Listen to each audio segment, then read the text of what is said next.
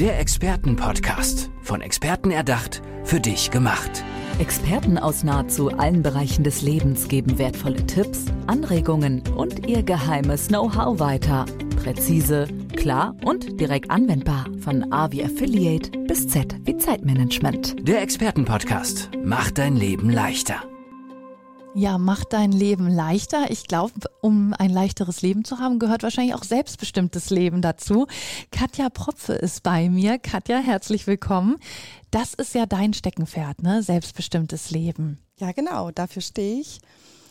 Ähm, ich unterstütze Frauen dabei auf ihren Weg in ein authentisches und selbstbestimmtes Leben, ihre Angst vor dem Alleinsein zu überwinden, um frei und unabhängig Zukunft zu gestalten. Warum ist dir das so wichtig, dass du sagst, ähm, ja, das füllt mich jetzt aus, das ist die Zeit, die ich dafür einsetzen möchte? Äh, der Grund liegt in meiner persönlichen Geschichte, denn ich habe am eigenen Leib erfahren, wie es ist, mutlos zu sein und sich nach den Erwartungen anderer auszurichten und sich dabei selbst zu verlieren. Wie bist du da reingeraten? Also wie, wie passiert das? Das Schöne ist ja, dass du da dann aus Erfahrung sprechen kannst. Ich bin in einem konfliktbeladenen, schwierigen Elternhaus aufgewachsen, in dem die Probleme nicht angeschaut wurden, sondern unter den Teppich gekehrt. Und dementsprechend wurden die auch nicht gelöst. Und irgendwann wollte ich dann auch nicht mehr hinschauen. Und das Ergebnis war schlussendlich, dass ich auf der Straße gelandet bin. Habe so meinen ersten Tiefpunkt im Leben erfahren. Ich war Teenager mhm. oder junge Erwachsene, äh, 17, 18 und ähm, ja, driftet dann in Drogen und Vergessen ab. Das kann man wirklich so sagen. Ähm, wollte dem Leben einfach nur entkommen und habe mich tatsächlich, und ich glaube, das kann ich auch wirklich so bildlich aussprechen, in der Hölle verloren. Ja. Das ist ähm, ja der Grund, äh, warum das heute auch wirklich meine Expertise ist. Ähm, heute lebe ich ein glückliches Leben. Ja, wie bist du da rausgekommen? Weil also es hört sich ja wirklich wie ein Strudel an, gerade auch wenn du sagst, mit Drogen äh, da irgendwie die Kraft zu entwickeln, da wieder rauszukommen. Wie hast du das geschafft? Ähm, durch einen glücklichen Zufall tatsächlich mit meinem Großvater, den ich irgendwann wieder getroffen habe. Ähm, ja, bin ich in einen mega Streit mit denen geraten, der wirklich laut war, aggressiv und, und voller Verletzungen, dass sich in mir ein riesen Stinkefinger gezeigt hat. Mhm. Und das war, dieser, dieser Stinkefinger war tatsächlich mein erster Aha-Effekt. Ja, es war so wirklich ein bewusster Moment, äh, welcher auch zugleich ein wichtiger Wendepunkt war, auch wenn ich das damals noch nicht verstanden habe. Ja. Und dieser Stinkefinger. Wem, äh, wem hast du den gezeigt? Gegen wen ging der? Genau, das möchte ich gerade. Äh, ja. ja. äh, dieser Stinkefinger hat mich dann tatsächlich, also mich motiviert, ähm, wirklich auch hinzugucken. Ähm, in mich hinabzusteigen, um zu schauen, ist denn das, was ich wirklich denke, sehe, von mir erfahre oder was ich über andere, andere Menschen denke, mhm. ähm, wirklich das? Stimmt das eigentlich oder hat es nicht wirklich was mit mir zu tun? Weil mein Großvater hat mir einen Spiegel vorgehalten, einen Spiegel, in den ich nicht hineinschauen wollte. Ich wollte meine Situation nicht, nicht sehen. Ähm, ich wollte weglaufen. Es, es, es hat zu arg wehgetan. Es war sehr unangenehm und, und diese Konfrontation hat mich natürlich wütend gemacht. Mhm. Was bildet der sich ein? Wie kann der denn sowas sagen, ja? Ähm, der hat meine Eltern schon kaputt gemacht und jetzt will er das hier mit mir auch machen.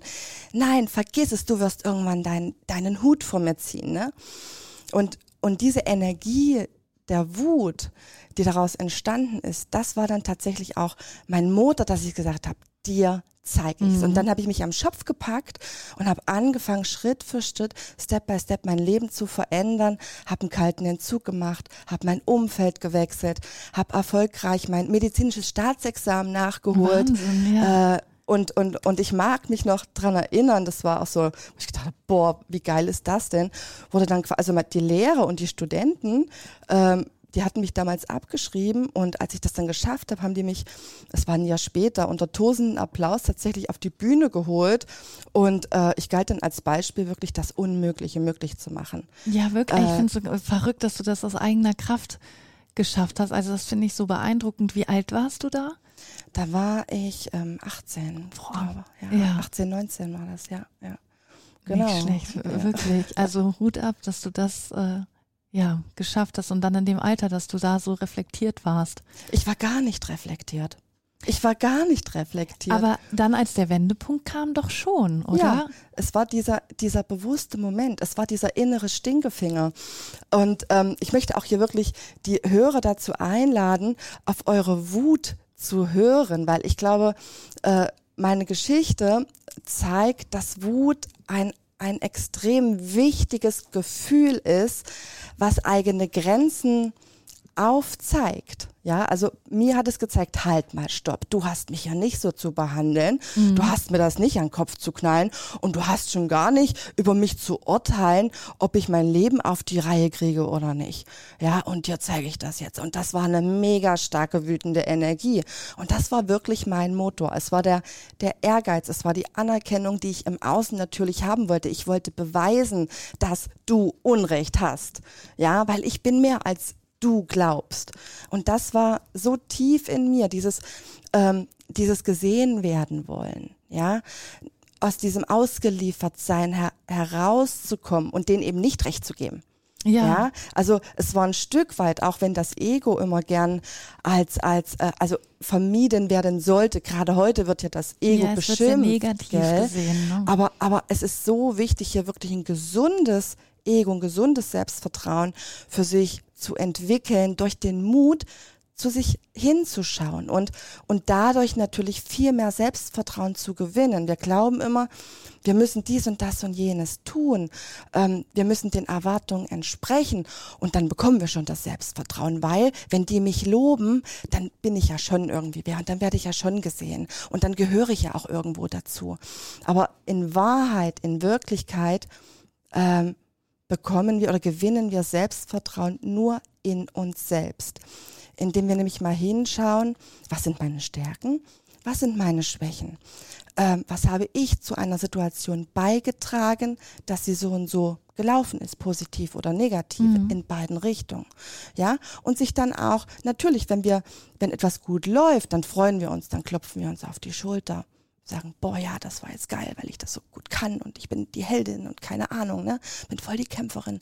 Aber wenn etwas nicht so gut läuft, dann haben wir, oder sind wir schnell dabei, den Finger auf andere Menschen zu zeigen. Und hier einfach mal einzukehren zu sich selbst, mal zu reflektieren, sich auf eine Wolke zu setzen, mal die Dinge von oben anzuschauen und zu sagen, ah, was ist denn da jetzt eigentlich passiert? Und was geht hier eigentlich in meinem Kopf vor gerade?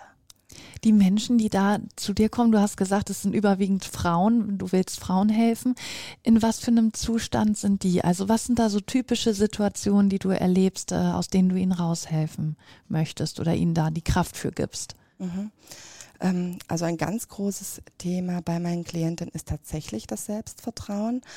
Ähm, das Selbstvertrauen, Nein zu sagen. Das ist ganz, ganz oft ein Thema, weshalb die Frauen kommen, sei es in der Partnerschaft beispielsweise, äh, vielleicht durch einen recht dominanten Mann. Ja, ähm, die Frauen möchten gerne das Gegenüber, dem Partner oder auch Kollegen, wer auch immer, befriedigen. Sie wollen äh, Zufrieden, Zufriedenheit herstellen, sie wollen sich verbunden fühlen, sie möchten sich geben, ja, Freude teilen. Oder aber auch, wenn wir ins Business geben, äh, habe ich sehr viele Networkerinnen auch, äh, die zu mir kommen, die mit dem Nein der Kunden ganz oft sich schwer tun. Ja, Ähm, nehmen die das persönlich? Die nehmen dann? das dann ganz oft persönlich. Ne? Ähm, sie, sie fühlen sich so ein Stück weit, also es kommen so alte Kindermuster hoch. Ja. Ne? Ähm, so der erhobene Zeigefinger. Oh, ich habe jetzt eine, eine Absage bekommen, jetzt bin ich nicht mehr gut. Ich hätte das ja besser machen können. Ja, und schauen dann gerne zu den anderen. Die gehen dann gerne in den Vergleich und damit halten sie sich natürlich sehr, sehr klein und das spüren die dann auch. Und so wird das dann auch ganz äh, oft formuliert, dieses Gefühl der Kleinheit, ne? also diese, diese emotionalen Schwankungen von der Begeisterung, äh, der Inspiration, der Motivation, den Kunden für sich zu gewinnen, äh, in Form eines Produktes, sich selbst, wie auch immer, ja, und dann kommt da auf einmal Nein. Und dann hat man sofort den Eindruck oder man wird sofort aus, von innen heraus in den Rückzug getrieben. Und dann kommen so diese, dieser Gedanken-Mindfuck, ich möchte mal dieses Wort benutzen, ja. ähm, der dann sagt, boah, ich bin nicht gut genug. Ah, das habe ich jetzt wieder irgendwie doof gemacht. Ah, und Mann. ich, ich finde auch, was du gesagt hast mit diesem äh, Vergleichen, man vergleicht sich wirklich immer in den Situationen oder oft, wo es dann nicht geklappt hat, mhm. anstatt, ja, wenn, wenn es funktioniert, ist man einfach zufrieden, aber da finde ich, vergleicht man jetzt nicht groß, sondern freut sich darüber, nimmt das hin und wenn es nicht klappt, guckt man dann, okay, ist das jetzt nur bei mir so, warum hat das bei mir jetzt nicht funktioniert? Ähm, ja, Andere ist eigentlich schlimm, genau. Mhm. Genau, so. Kann ich verstehen, dass da die, ja, sind es gerade Frauen, die so denken? Ich weiß, man kann das nicht pauschalisieren, aber weil du ja auch gesagt hast, es sind viele Frauen, die zu dir kommen. Ja, also es kommen auch hin und wieder mal Männer, da werde ich äh, angefragt, äh, mhm. selbstverständlich. Ähm, aber Frauen, weil ich halt auch sehr viel mit Frauen arbeite, ich bin selber eine Frau, ich habe es auch selber erlebt. Ähm, ich glaube, man kann es wirklich nicht, nicht pauschalisieren. Trotzdem glaube ich auch gesellschaftlich, äh, die Stellung der Frau kippt ja gerade, ähm, dass wir mehr ähm, gesehen werden, gehört werden, dass wir unsere weibliche Energie jetzt endlich zeigen können. Und das, und nein, stopp, andersrum. Äh, und dass wir jetzt hier wirklich zu uns kommen können, gerade in solchen Situationen, uns selbst beobachten, unsere Gedanken, unseren inneren Dialog, den ich vorhin mal angesprochen hatte, und zum Beispiel so ein, so ein Satz wie, ah, ich will jetzt hier nicht weiter lästig sein, die hat mir jetzt einmal eine Absage erteilt oder, oder Nein gegeben, ah, das scheint schon okay zu sein. Ne? Das ist so, ein, so in dem Glaubenssystem so verankert, so ein typischer Satz, ich bin jetzt ja gerade überhaupt nicht mehr so wichtig oder ich bin überhaupt unwichtig mhm. oder ich bin nicht lästig sein, lasse ich die mal, das akzeptiere ich. Ich will den ja nicht, äh, ja, nicht, nicht rumnerven. Ja, ich will mich ja nicht aufdrängen. Nicht aufdrängen, ne? genau. Ne? Und das sind so ganz oft Themen und das können wir wirklich auf ganz viele Lebensbereiche beziehen. Also wie gesagt, ob das in der Partnerschaft ist, ne? mit dem äh, Ehemann, der, also keine Ahnung, Beispiel, äh, Frau kommt nach Hause, hat einen mega geilen Tag gehabt, hat so das Bedürfnis, diese Freude zu teilen, ja, mit dem Göttergatten, der da vielleicht gerade auf der Couch sitzt und äh, so ein bisschen miese Petrich da reintritt und dann schon diese Energie denkt sich, ach nee, den nerv ich jetzt mal lieber, der will bestimmt seine Ruhe. Ne? Und, ja, und das, klingt, so, das klingt so ja, traurig. Ja, ja, ist es auch, ne? Und dann, und dann nehmen wir uns selbst zurück, weil wir wollen ja nicht lästig sein. Mhm. Ja, wir wollen ja den anderen äh, äh, Gutes Gutes tun, wir sind ja nicht so wichtig, äh, das können wir ja auch noch später machen. So, ne? Furchtbar. Und ja. dann bleibt das so in, in sich, wandert so, so still und heimlich in eine Schublade oder, oder ähm, in einen Tresor und da wird der Schlüssel umgedreht und dann kommt es dann nicht wieder raus. Ja, und wenn wir dann irgendwo in eine Situation kommen, ähm, hey Mensch, Christina, äh, das war ja cool, was du da gemacht hast.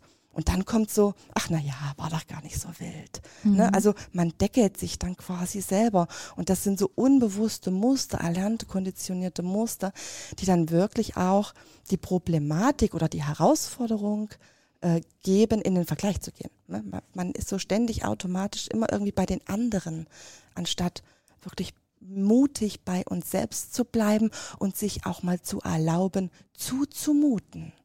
Und wenn unsere Hörerinnen und Hörer jetzt sagen, äh, Mensch, das, das trifft voll auf mich zu und ich brauche da die Unterstützung von Katja, was, äh, wo können sie dich erreichen? Ja, gern unter meiner Webseite www.sein-schein.com oder mir auch gern auf Instagram oder Facebook folgen, mir eine PN schreiben. Äh, ich gehe da sehr, sehr gerne in den Austausch. Was mich äh, vor allen Dingen noch interessiert jetzt zum Schluss, ja. hast du deinem Großvater das mal gesagt, dass er dich angespornt hat dazu? Ja, sehr, sehr gute Frage. Ja, äh, aber nicht, nicht gleich sofort. Ich habe das tatsächlich jahrelang mit mir herumgeschleppt in diese Schublade getan, Schlüssel ja, rum. Aber du warst ja auch mit anderen Sachen dann erstmal beschäftigt. Ja, ja, natürlich. Es war mein Weg in die Persönlichkeitsentwicklung tatsächlich. Hum wie Num, äh, um es kurz zu fassen, ich habe ihn dann zehn Jahre, fünf, zehn, zwölf Jahre später, es hat mich ja immer wieder geholt. Ich habe festgestellt, egal wo wir hingehen, mit welchen Leuten, was wir machen, wie wir uns verändern, unseren Lebensrucksack nehmen wir immer mit. Und wir müssen da auch ab und zu mal reinschauen, mhm. ja, mutig sein und den mal aufräumen und mal ausnisten. Und dann habe ich mich einfach hingesetzt, ne, weil das einfach ein Thema war. Es ging mir dann noch irgendwann auf den Keks. Ich wollte das nicht mehr. Habe mich hingesetzt, okay, habe darüber gehört. Wie empfinde ich denn das? Und wie war das denn? Welche Lektion habe, also ich bin in die Reflexion gegangen und habe mich hingesetzt und habe ihm einen Dankbarkeitsbrief geschrieben.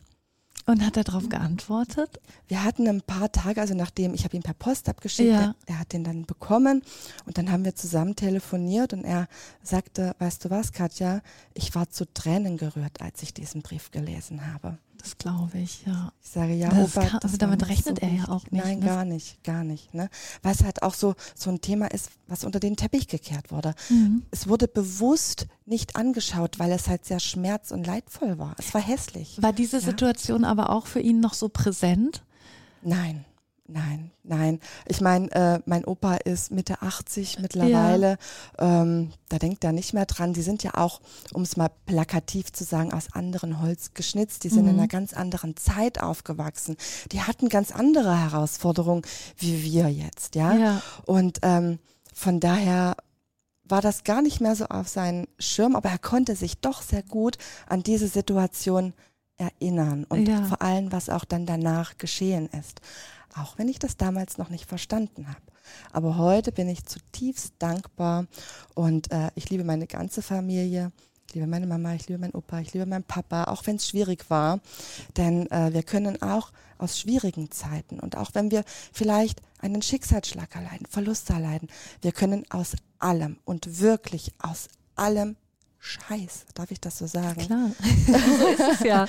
Etwas Positives ziehen. Ein ganz wichtiger Satz ist, das ist das, was ich meinen Leuten auch immer sage, finde das Positive in dieser Situation.